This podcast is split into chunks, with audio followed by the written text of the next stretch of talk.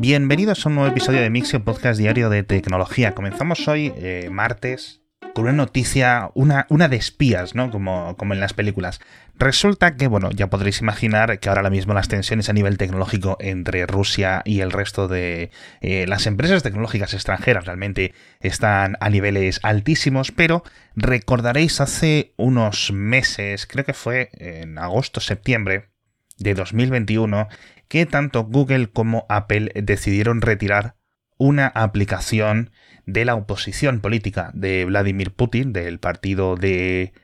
Navalny,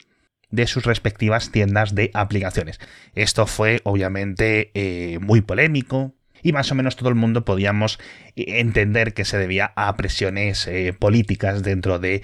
Rusia. Lo que no sabíamos es lo que se revela ahora y es al nivel al que llegaron esas presiones. Resulta que trabajadores tanto de Google como de Apple, recibieron a espías rusos en sus respectivas oficinas, informándoles que si las aplicaciones no desaparecían en menos de 24 horas de las tiendas de aplicaciones, iban a entrar directamente en prisión. Esto es un tipo de amedrantamiento muy común con las empresas eh, tecnológicas en algunos otros países. Hemos visto este caso en India, hemos visto este caso, por ejemplo, también en Turquía, que se utilizan casi como de protorrehenes, es decir, por cambios legales se obliga a las compañías a mantener unas oficinas, un mínimo de personal dentro del país con el que, en el caso de que las cosas salgan mal, poder amenazar a la compañía si no cumplen los requisitos de ese gobierno sin esperar ningún tipo de orden judicial. Obviamente, y con toda la razón del mundo, el pánico se apoderó de tanto de Google como de Apple. Me parece que cuentan en el Washington Post el caso específico de una de las empleadas de las altas ejecutivas de, de Google en Rusia, que la compañía la puso rápidamente a ella y a la familia en un hotel en el que se estaba alojando horas después bajo un seudónimo, bajo un nombre completamente inventado y nada más llegar al hotel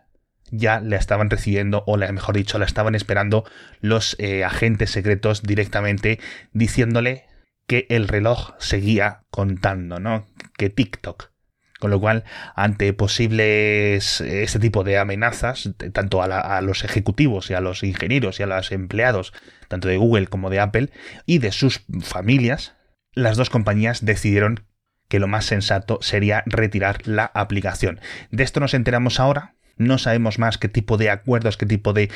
contraataques entre bambalinas hayan podido realizar las empresas, pero vamos a ir viendo cada vez más cómo este tipo de casos se dan más en países eh, autoritarios, ¿no? Así que hay que tener muchísimo cuidado y a lo mejor deberíamos de repensar cómo está montado casi todo el tinglado de arquitectura moderna, que tres, cuatro compañías controlen el acceso a este tipo de software y que simplemente presionando a dos, tres, cuatro empresas, se pueda bloquear casi a la oposición por completo. En fin, nos vamos a una noticia un poco más científica y es que tanto geofísicos como vulcanólogos, un grupo de expertos en la materia, han dado un paso importante en las investigaciones para intentar predecir de una forma mucho más exacta las erupciones volcánicas. Resulta, y esto quizás lo hayáis estudiado muchos, es que hay una correlación entre la cantidad de agua la presencia de agua en el magma, o mezclada dentro del, propio magma de las calderas de los volcanes, su profundidad, es decir, cuanto más profundo, más agua hay dentro de ese magma. Esta era la teoría o la hipótesis clásica. Ahora resulta que esta correlación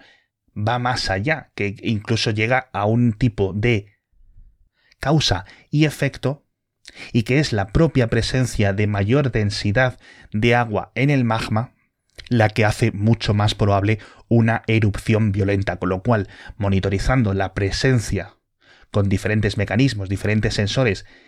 del agua en diferentes niveles, en diferentes alturas dentro de la caldera de cada uno de los volcanes, podemos ir, en teoría, midiendo lo cercana que está una erupción. Y si hay un ascenso rápido del agua o de esas mayores cantidades de, de burbujas o de presencia de moléculas de agua mezcladas con el magma que de repente ascienden de una forma relativamente rápida, podemos predecir una erupción con mayor eh, certeza. Le quedan mucho que investigar aquí, hay que hay mucha ciencia que hacer todavía, pero podría ser sinceramente un hallazgo muy importante que podría salvar muchísimas vidas, no solo en las erupciones, sino en los terremotos o incluso también en los maremotos, los tsunamis, etcétera, que generan estas erupciones volcánicas. Y ahora vamos a hablar de trabajo remoto, porque tengo varias noticias muy interesantes, la verdad. El primero es un estudio global que certifica más o menos que hasta el 70% de los empleados a nivel mundial, es un, un, sondeo relativamente pequeño, me parece que son como unos 7.000 encuestas, dicen que prefieren teletrabajar desde cualquier lugar del mundo a tener un ascenso dentro de la oficina, es decir, que prefieren estar trabajando desde donde ellos les apetezca y tener esa flexibilidad laboral que tener un puesto superior, entiendo yo que con mejor sueldo, etc. Al final, como se suele decir, la tranquilidad no se paga con dinero. Aunque también es cierto, por ejemplo, que en este sondeo se están revelando muchos datos, eh, también efectos negativos del teletrabajo, en algunos casos de eh, salud mental, incluso gente que a lo mejor es un poco más necesitada de ese contacto físico, de ese contacto estrecho, y que se sigue viendo un poco fuera de lugar con el tema del teletrabajo o con las eh, jornadas flexibles. Pero vamos, el interés por el trabajo remoto sigue siendo eh, brutalmente alto. Digamos que muchas personas eh, estos últimos dos años han probado el sabor de esa flexibilidad que ofrece este tipo de trabajos y este tipo de organizaciones corporativas y cada vez se demanda más en las entrevistas y en los posibles cambios de empresa. De hecho, casi un tercio de los varones y casi la mitad de las mujeres, según otro sondeo, piensan abandonar su trabajo o empezar a buscar otra posición, otro puesto en otra empresa similar si les obligan a estar en una, en un, en una situación 100% presencial. Con lo cual vamos viendo cómo las mujeres tienen mayor interés por el trabajo remoto. Algo que, y con esto nos vamos a la siguiente noticia, es quizás un arma o una espada de doble filo porque a su vez las mujeres parecen que son las más perjudicadas por el trabajo remoto. Y es que este cisma entre varones y mujeres en las preferencias sobre el trabajo flexible, sobre el trabajo remoto, etc., no quizás 100%, pero sí la flexibilidad de diferentes jornadas a lo largo de la semana, etc., que ya digo, es mucho más eh, agudo en el caso de las mujeres, lo que hace o lo que acaba consiguiendo en el presente es que las mujeres, aparte de estar en el teletrabajo, se tengan que encargar de las labores domésticas, es decir, que recaiga más sobre ellas el cuidado de los niños, el cuidado de la casa, etcétera, en plan, ya que estás en casa, pues aparte de estar en las reuniones, aparte de estar con los correos, aparte de estar con las labores que tengas que hacer, pues pones lavadoras, llevas los niños a clase, etcétera, etcétera, etcétera. Con lo cual, este es un punto en contra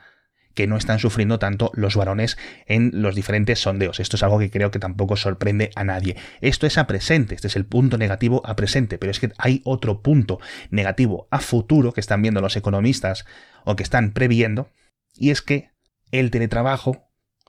de una forma más o menos flexible también reduce las posibilidades de las personas que lo estén ejecutando reduce sus posibilidades, ya digo, para tener futuros ascensos, futuras promociones dentro de la oficina. Es decir, si un jefe tiene, vamos a decir, 10 empleados en su equipo y necesita elegir a un nuevo cargo intermedio, y esto ya lo hemos visto en diferentes estudios corporativos, es más probable que ponga al cargo a una persona que tenga un trabajo 100% presencial, que a una persona que lo tiene flexible o que está en remoto. Con lo cual, al tener las mujeres mucha mayor incidencia de trabajo flexible, de trabajo remoto o de incluso de jornada reducida, se están perdiendo estas promociones, aunque fueran mejores candidatas para ese puesto, lo cual es una traba a futuro. Con lo cual estamos viendo también esas partes negativas, todo ese caos futuro que puede conllevar las elecciones que una persona haga hoy y que dentro de 5 o 10 años pues pueden tener un efecto en su carrera laboral. Y la última noticia con esto del teletrabajo es que estamos viendo que también afecta a las personas que no lo practican. Es decir, va mucho más allá de que, como ya no tienes un montón de oficinistas saliendo a las 11 de la mañana por el café o destacando moviéndose por la mañana y por la tarde, pues hay menos eh, camareros o hay menos repartidores o hay menos lo que sea, ¿no? Digamos esa industria y esas secciones eh, laborales que están construidas a, alrededor de que una masa gigante de personas todos los días vaya y venga de la oficina, sino que está en general dejando los centros de algunas ciudades de la forma relativamente vacías, con lo cual las aceras de en el día a día, por las mañanas y a primera hora de la tarde, al haber mucha menos población, mucha menos personas, lo que estamos viendo es que se incrementa el crimen. Esto no es algo general, pero esto es algo que estamos viendo que está sucediendo en las dos capitales tecnológicas, entre comillas, de Estados Unidos, que son San Francisco y Seattle, en las que además de la epidemia esta de opiáceos que tienen en Estados Unidos, que es un jaleo terrible, pues están aumentando muchísimo los robos, etcétera, pues porque digamos que las calles están más vacías y cuando las calles están más vacías, pues se invita un poco más al crimen, porque hay menos testigos, porque hay menos movimiento, etcétera. De hecho, fijaos que en Seattle está creciendo tanto el crimen, el crimen no en plan grandes asesinatos, pero sí los robos y cosas así, está subiendo tanto que Amazon ha ofrecido a los casi 2.000 empleados que tiene en una de sus grandes oficinas de Seattle que empiecen a trabajar en remoto porque cerca de esas oficinas, en ese barrio, se está poniendo muy, muy, muy, muy chungo y algunos de los ejecutivos, algunos de los ingenieros, en general los empleados que tienen que ir todos los días a trabajar, pues no se estaban sintiendo seguros en sus coches o yendo y viniendo del trabajo. Así que les ha ofrecido trabajar desde casa o irse a trabajar a otras oficinas. Esto es algo preocupante y que igual que comentábamos antes con el caso de eh, las promociones y los ascensos, estamos viendo cómo ese aumento repentino del teletrabajo de los últimos dos años está causando mm, problemas interesantes y problemas que no podíamos haber previsto en el, principio, ¿no? Pero bueno, hablando del principio, hablando de todo esto que lo empezó, el coronavirus, ese marzo de 2020, que están cumpliéndose ahora mismo justo casi dos años en el que muchas personas empezaron con el teletrabajo, se vuelve a repetir la historia y es que parece que China va a empezar a cerrar o ha empezado ya a cerrar múltiples fábricas y múltiples ciudades enteras otra vez por el tema del coronavirus. Parece que el Omicron, esta variante, ha llegado a China, está causando estragos tanto en Hong Kong como en otras ciudades, especialmente en Shenzhen, que es, eh, una ciudad que está pegada a Hong Kong, están eh, separadas por un puente, y Shenzhen es una ciudad de 18, casi 19 millones de habitantes, y desde el 13 hasta el 20 de marzo va a estar prácticamente confinada toda esa población en sus casas, con lo cual muchísimas fábricas, muchísimas grandes empresas tecnológicas que operan desde Shenzhen y que digamos están en nuestro día a día, aunque no veamos sus logotipos en nuestros productos, pues no van a estar funcionando durante una semana, tampoco va a estar operativo el puerto de Shenzhen, que es uno de los grandes puertos marítimos de carga y de transporte del mundo, con lo cual pues va a tener un efecto de cuello de botella y unas reverberaciones esta semana de confinamiento en Shenzhen muy grandes a lo largo de los próximos meses. De hecho, también se está confinando, aunque de forma más leve, la ciudad de Shanghai, y otras ciudades un poco más pequeñas en China. Pero bueno, ciudades de este nivel en China a lo mejor son más grandes que Madrid. Es una locura. Aunque bueno, parece que en China están haciendo unos cribados muy rápidos. Pero sí es cierto que eh, el ascenso de contagios está siendo mucho más preocupante que en los dos últimos años. Es decir, niveles de contagios no vistos desde febrero de 2020 en China. Pero bueno, hablamos dos noticias de transporte. La primera es que Uber va a subir el precio del transporte, tanto de personas como de eh, mercancías de reparto a domicilio, con una tarifa fija extra. Van a cobrar 50 céntimos de euro por trayecto extra en cada trayecto, es decir, aparte de la tarifa que estén cobrando hasta ahora, 50 céntimos más como un plus fijo por la subida del precio de los combustibles, una cifra que también se va a aplicar en otros países. Me parece que en Estados Unidos es como decir 45, 50 centavos de dólar también una cifra, esto de este medio euro, medio dólar, que también se va a aplicar a los envíos de Uber Eats, con lo cual los próximos días seguramente veáis que son un poco más caros. Hablando de reparto a domicilio, también en España, sobre todo los que me escuchéis desde Madrid, desde Barcelona, etcétera, estaréis cansados de ver anuncios de las nuevas empresas estas que están dominando el mundo del, del reparto a domicilio. Getir, Gorilas, etcétera. Getir es una empresa turca, Gorilas creo que es una empresa alemana y que han ido un poco más allá de lo que hacían las, entre comillas, tradicionales, que ya quedan como viejas, el Just el Globo, el Uber Eats, etc. Y prometían envío de 10 minutos o menos tiempo. Unas promociones muy agresivas y unas promesas muy promesas. y parece que poco a poco eso ha ido desapareciendo del marketing de estas empresas porque se han visto que realmente queda casi imposible de cumplir. Yo lo que me pregunto es que si es necesario realmente que si tú pides unos refrescos o si tú pides algo rápido del supermercado, etcétera, no sé si realmente necesitas que te lo entreguen en menos de 10 minutos. Y si es así, ¿cuánto dinero está realmente dispuesto a pagar la gente por esa velocidad? Pero claramente, pues no hay, no hay tiempo, no hay repartidores suficientes y no van a estar ganando el, el dinero suficiente y aparte con leyes como la que comentábamos ayer de Barcelona, pues cada vez van a tener que hacer trayectos más largos. Pero bueno,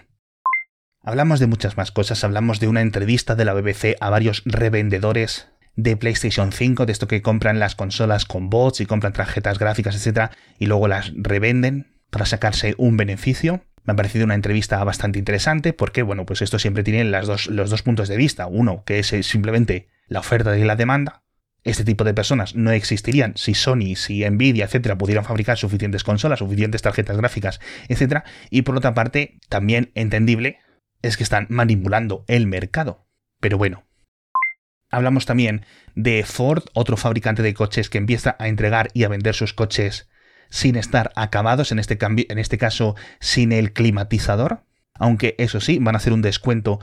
a los compradores, a los clientes que adquieran uno de sus coches sin climatizador y que luego cuando tengan la pieza, cuando tengan los componentes, pues que pueden pasarse por un taller, por un concesionario y se lo instalan. Esto lo hemos visto con otros fabricantes, lo hemos visto creo que con BMW, que estaba entregando los, los, coches sin pantalla, Tesla estaba entregando los coches sin puertos USB, etc. Y es que es la única forma ahora mismo de funcionar como empresa automovilística, porque no se te puede quedar el coche al 99,9% hecho por falta de una pieza de, de, de 10 euros, pero es lo que está ocurriendo.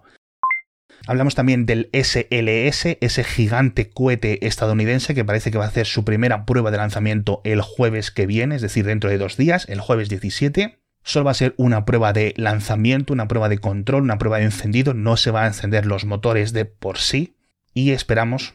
según ha ido diciendo la NASA, que el primer lanzamiento, lanzamiento, aunque sin tripulación, se efectúe seguramente en abril, no, pero quizás esperemos que en mayo o en junio después de años y años y años de retraso de este cohete, ya digo, gigante.